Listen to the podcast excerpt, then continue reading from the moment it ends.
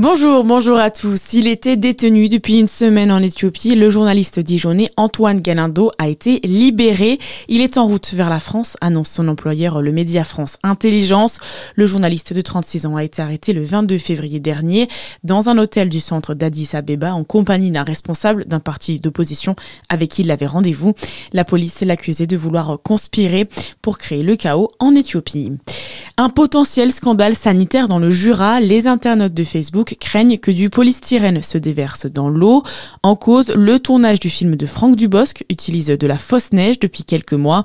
En réponse, l'équipe de production affirme qu'il s'agit de cellulose bio, une sorte de papier biodégradable qui peut mettre près d'un mois à disparaître. L'OFB du département a tranché, il n'y a aucun risque environnemental pour la rivière. Attention, perturbations à prévoir sur les rails. Les gares de Saône-et-Loire fermées en novembre prochain, annoncière du réseau SNCF. Il s'agit de celles de Creusot, de Monceau et de Montchanin.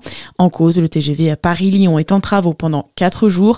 Les TGV circulants emprunteront la ligne classique avec un allongement important du temps de trajet. Ces temps de parcours seront multipliés par deux.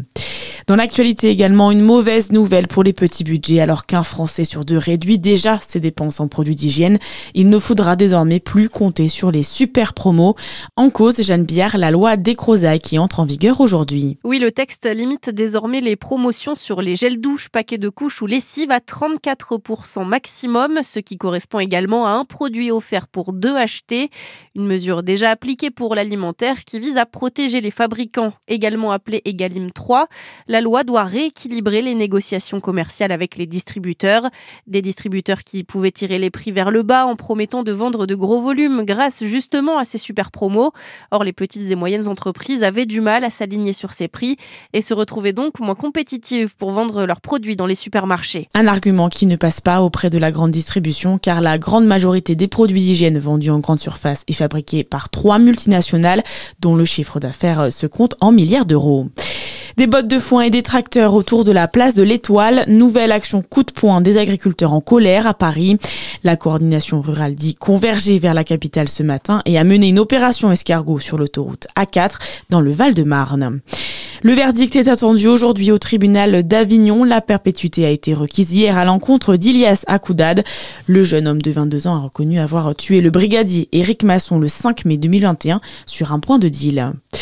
Et puis David Holston, incertain pour le match de dimanche. Le JDA Dijon pourrait se passer de son meneur de jeu américain. Selon les entraîneurs, il ne serait toujours pas remis de son choc reçu contre Nancy en début février. Les joueurs de basket de Côte d'Or reprennent le championnat contre l'ASVEL de Lyon dimanche.